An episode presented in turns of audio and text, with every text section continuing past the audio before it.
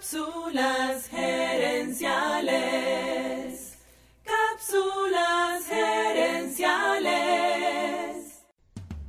Saludos amigas y amigos y bienvenidos una vez más a Cápsulas gerenciales con Fernando Nava, tu coach radial. Esta semana estamos hablando acerca de la importancia del compromiso de los empleados y de cómo lograrlo.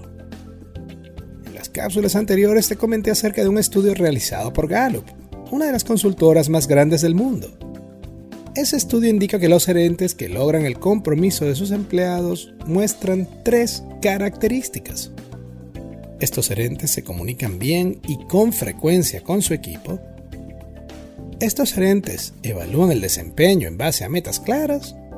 Y estos gerentes se concentran en las fortalezas de sus empleados, no en sus debilidades. Ya te expliqué bien las primeras dos y hoy quiero hablarte acerca de la tercera. Nuestra sociedad está orientada a crear seres promedio.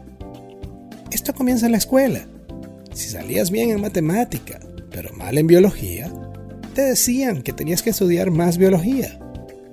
Nuestros sistemas educativos pasaron más tiempo intentando corregir nuestras debilidades en lugar de ayudarnos a descubrir y usar nuestras fortalezas. Una de tus labores fundamentales como gerente es poner a la gente en el cargo o posición correcta. Permíteme usar el fútbol como ejemplo. Imagínate si el entrenador le dijera a Messi, oye ya, Leonel, tú eres ya muy bueno como delantero, así que te voy a poner a practicar de portero. ¿De quién va a ser la culpa cuando lluevan los goles en contra del Barcelona? ¿De Messi o del entrenador? Yo sé que ese ejemplo parece un chiste, pero eso ocurre con mucha frecuencia en las empresas. He visto gerentes que contratan empleados atraídos por las fortalezas en el currículo, pero luego los ponen en un cargo donde no pueden usar esas fortalezas.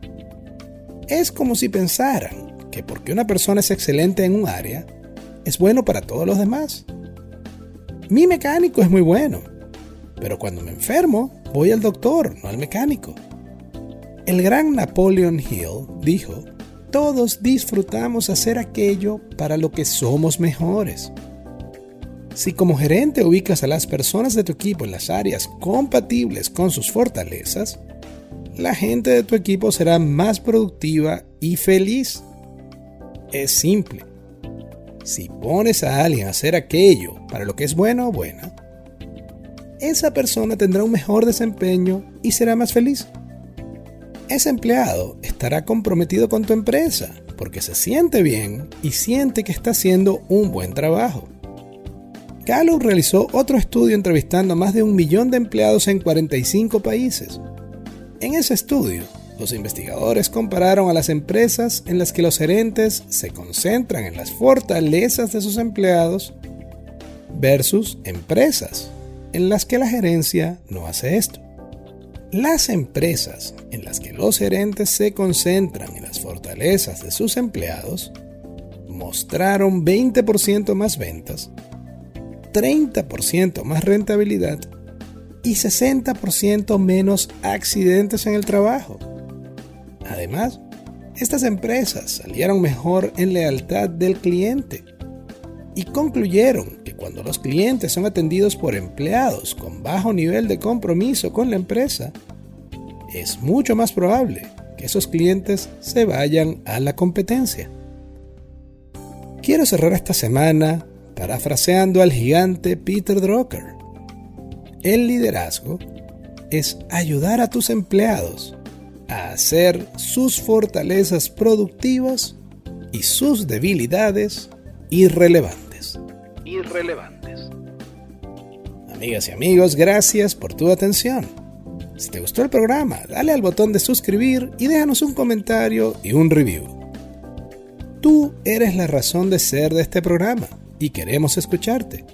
Así que si quieres sugerir un tema para discutirlo aquí en el podcast, envíanos un mensaje a Cápsulas Herenciales en Facebook o Instagram.